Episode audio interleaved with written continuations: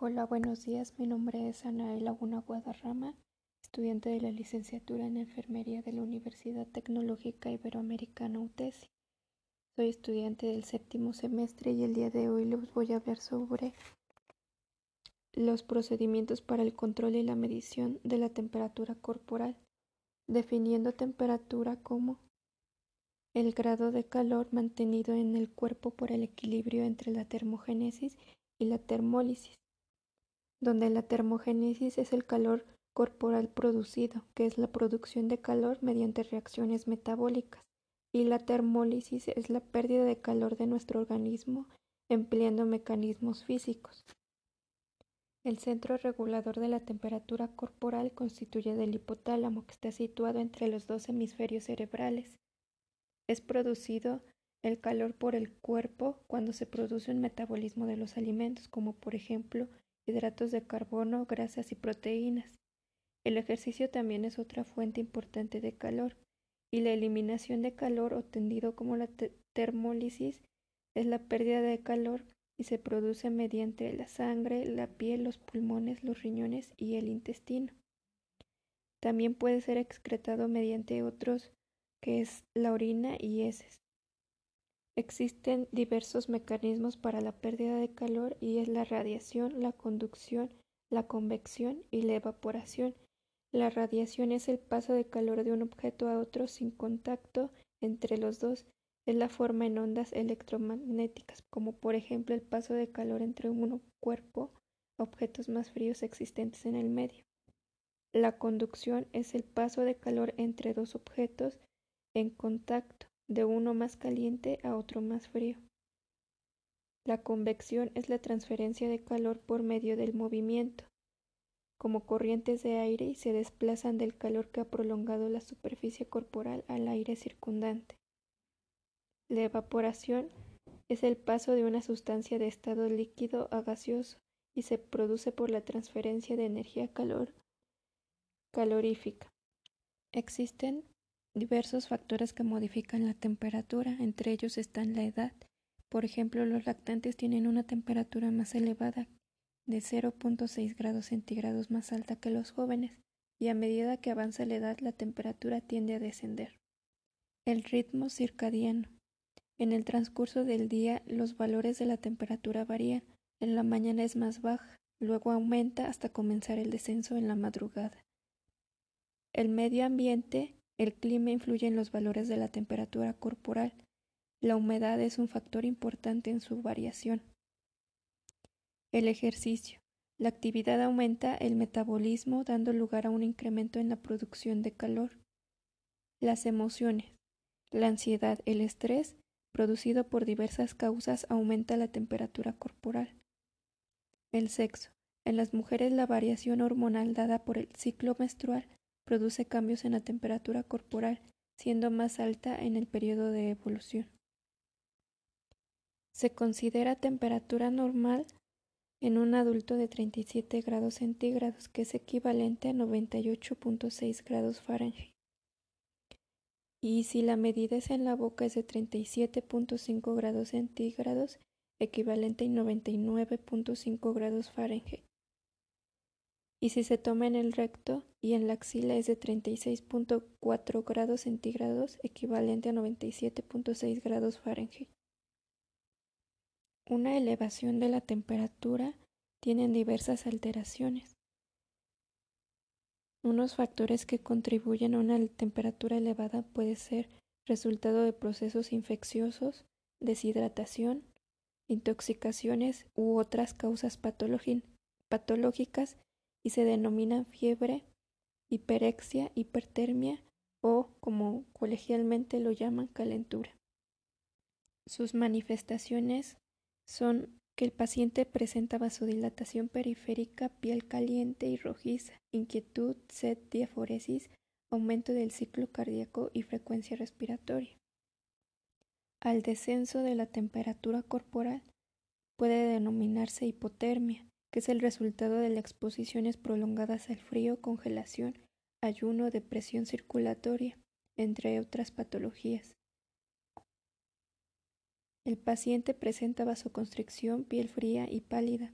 El ritmo cardíaco, frecuencia respiratoria, presión arterial descienden. Existen diversos tipos de fiebre. Según la duración de la variación de los valores de la temperatura pueden presentarse fiebre constante, que son los valores de la temperatura que permanecen elevados, fiebre remitente, en donde la temperatura varios grados sobre lo normal descienden en las mañanas sin alcanzar valores normales. Fiebre intermitente. Los valores de la temperatura alternan entre lo normal y la fiebre. Crisis. Luego de presentar valores de temperatura elevada, la fiebre desciende bruscamente a cifras normales. Lisis. Se produce cuando la temperatura retorna a un valor normal de forma gradual. Medición de la temperatura corporal. La valoración de la temperatura corporal se realiza con la utilización de un instrumento. Instrumentos para medir la temperatura. Son de frío y caliente y responde a una de las percepciones sensoriales más comunes del cuerpo humano. Mini termómetro infrarrojo. Tiene un amplio rango de medición que va del 35 a 250 grados centígrados. Su indicación de los valores es máxima y mínimo. Tiene función data y bloqueo para el funcionamiento continuo. Dispone de una pantalla que indica la temperatura actual y los valores mínimo y máximo durante la medición. Este mini termómetro infrarrojo puede ser usado para el control de sistemas de calefacción y climatización, suelos radiantes para detectar fuentes de calor en instalaciones eléctricas, etc termómetro clínico de mercurio. Es el que se usa comúnmente. Se puede utilizar en diversas zonas como la boca, el recto y axila y proporciona información en relación a la temperatura. Es alargado de cristal y tiene las siguientes partes. Bulbo de oliva, cuerpo, en el que se encuentra registrada una escala y en el interior se puede visualizar la dilatación del mercurio de acuerdo con la temperatura corporal. Este termómetro puede estar graduado en escala de grados Celsius o centígrados y grados Fahrenheit. Termómetro de lámina bimetálica. Está formado por dos láminas de metales de coeficientes de dilatación muy distintos y arrollados dejando el coeficiente más alto en el interior. Se utiliza sobre todo para el sensor de la temperatura en el termohidrógrafo. Termómetro de gas. Pueden ser a presión constante o volumen constante. Este tipo de termómetros son muy exactos y generalmente son utilizados para la calibración de otros termómetros. Termómetro de termisor es un dispositivo que varía su resistencia eléctrica en función de la temperatura hacen uso de circuitos integrados que contienen un termisor como el LM35. Termómetro de resistencia consiste en un alambre de metal como el platino, cuya resistencia eléctrica cambia cuando varía la temperatura. Termómetros digitales son aquellos que, valiéndose de dispositivos de transductores, utilizan luego de circuitos electrónicos para convertir en números las pequeñas variaciones de tensión obtenidas mostrando finalmente la temperatura con un digitalizador. Enemómetro. El enemómetro es un aparato meteorológico que se utiliza para la predicción del tiempo y específicamente para medir la velocidad del tiempo. El calor y el frío son grados relativos de la temperatura y dependen en cierta manera de la percepción particular de cada individuo. Se perciben grados que van desde frío, fresco, tibio y caliente. Las zonas del cuerpo tienen diferente sensibilidad a las variaciones de calor y el frío. Por ejemplo, el dorso de la mano es muy sensible a los cambios de temperatura, en tanto el codo es sumamente sensible a los mismos. Desde el punto terapéutico, las bajas y altas temperaturas pueden ser aplicadas en medio seco o húmedo según las necesidades del paciente. Se utilizan en el hospital o de igual modo en el hogar. La aplicación de calor se aplica en el organismo en busca de un efecto local sobre la zona específica de un efecto general en el organismo. Tiene como objetivo lograr efectos analgésicos, antiespasmódicos, descongestivos y sedantes. Aumenta el intercambio del oxígeno, acelera la absorción de exudados acumulados en la zona de edema o inflamación, aumenta el aporte sanguíneo en la región tratada y aumenta el metabolismo basal. Procedimiento. Los métodos más utilizados para lograr los efectos fisiológicos por calor y frío son, en el calor, utilizar una bolsa con agua caliente, diatermia mediante un cojín eléctrico, lámpara de rayos infrarrojo y ultravioleta, calentador, compresas calientes, baño terapéutico. En el frío se utiliza una bolsa o collar con hielo, compresas frías, cojines para la hipotermia. Para esto se necesita el equipo de una bolsa de hule, agua a 50 o 58 grados centígrados de temperatura o trocitos de hielo, compresas, funda, termómetro para agua. Primero tenemos que valorar la situación en la que se requiere la aplicación de calor o frío o bien confirmar la orden terapéutica. Verter la bolsa previamente revisada en el agua caliente o trocitos de hielo hasta que las dos terceras partes estén igual. Apoyar la bolsa en una superficie plana y sacar el aire residual haciendo presión por los lados hasta que no quede aire y taparla perfectamente. Secar y cubrir la bolsa con una funda o compresa incluyendo el tapón. Colocar la bolsa en la zona requerida y adaptarla a la superficie de la misma por 20 o 30 minutos. Si se utiliza el calor, cubrir con una toalla. Vigilar continuamente el área de aplicación.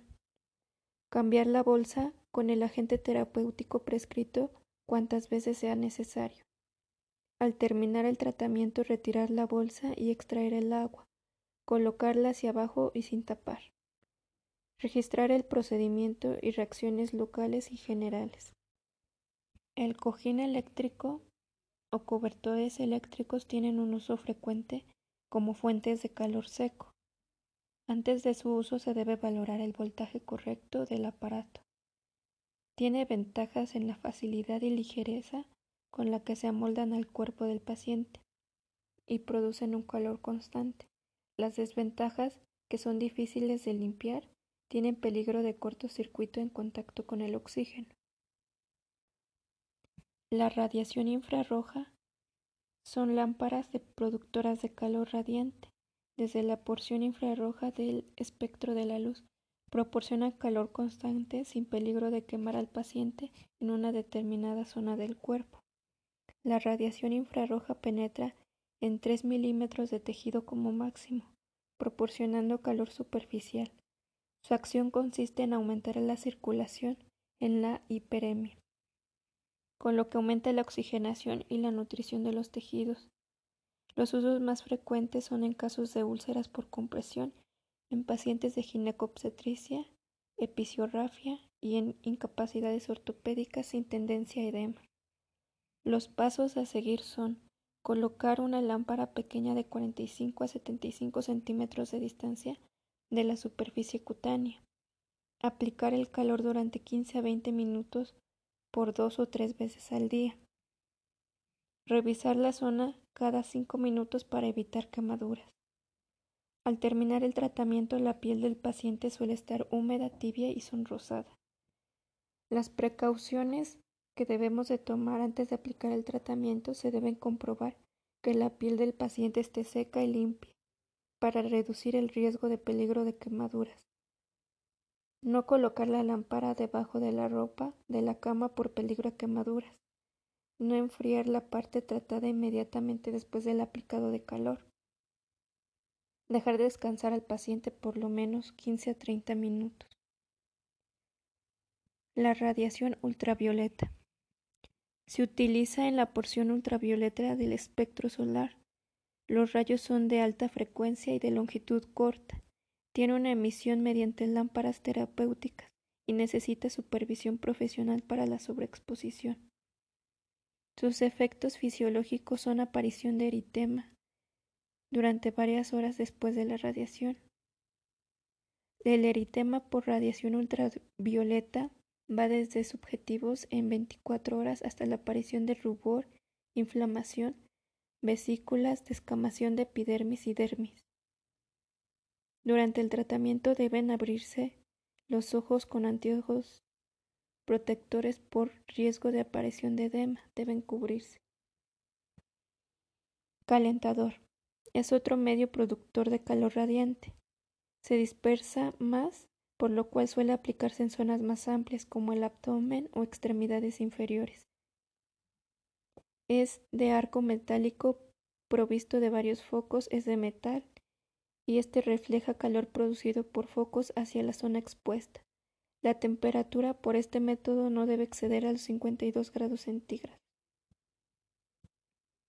Compresa caliente. Pueden aplicarse húmedas, estériles o no estériles. Se utilizan para acelerar procesos supurativos o mejorar la circulación en los tejidos situados como espasmo muscular, mialgias, lumbalgias, tendonitis, bursitis aguda, dolor de rodilla, abscesos en fase aguda. Los pasos para su aplicación son mejorar la compresa de franela o gasa en una solución indicada. Exprimir para quitar el exceso de líquido. Aplicar la compresa en la superficie requerida o en órganos delicados con solución estéril o antiséptica en una temperatura en que el paciente pueda soportar. Aplicar compresas conforme a la prescripción médica durante el tratamiento y cambiarlas de 10 a 15 minutos para conservar la temperatura requerida. Fomentos calientes. Se aplican en la piel del paciente para proporcionar calor húmedo superficial en situaciones de dolor, espasmo muscular y procesos supurativos. Los pasos para su aplicación son similares a los realizados para compresas calientes. Es necesario cubrir el fomento con material aislante, venda, bolsa con agua caliente o cojín eléctrico. El tiempo de aplicación es de 10 a 15 minutos y finalmente se seca la piel notando el sitio de la aplicación del eritema por vasodilatación local. El baño terapéutico suele utilizarse frío o tibio, templado o en contraste. Algunas veces se le agregan sustancias como solución salina, solución de bicarbonato de sodio, almidón, harina, avena, azufre o alquitrán para lograr efectos fisiológicos que estos proporcionan.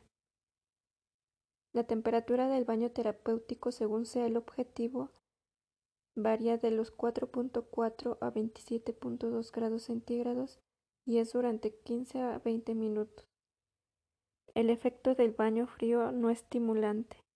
Da cambios en torno a la tonicidad muscular, contracción de fibras cutáneas, bradicardia, duración de distolia, hipertensión, constricción periférica y aumento del metabolismo del oxígeno inspirado. Produce sensación refrescante. Los baños tibios de corta duración producen relajación muscular, disminución de fatiga o irritabilidad en tanto un baño prolongado que causa fatiga y efectos similares al baño frío. Los baños de contraste son inmersiones súbitas y alteradas en el extremidades de agua caliente por 10 minutos y en agua fría por un litro para mantener la reacción vascular intensa que estimule la circulación periférica mediante vasoconstricción y vasodilatación. Está indicado en artritis, contusiones, fracturas, etc. Y por último, compresas y fomentos helados que se refieren a la aplicación de frío húmedo mediante compresas heladas para detener la epistaxis y disminuir hematomas y controlar la temperatura. Se realiza mediante el procedimiento de enfriar, enfriar la compresa con hielo picado y que exprimirla. Aplicar el área a tratar y cambiar la compresa de 10 a 15 minutos. Otro método utilizado para la disminución de la temperatura corporal es mediante el método farmacológico. Usualmente se utilizan los medicamentos AINE, que son medicamentos antiinflamatorios no esteroideos, y algunos de, estos analgésicos son utilizados en adultos para el tratamiento común para problemas de salud crónicos, a largo plazo o como artritis reumatoide, artritis y otros. Son caracterizados por la disminución de la temperatura corporal. Son denominados también antipiréticos, antiinflamatorios, analgésicos.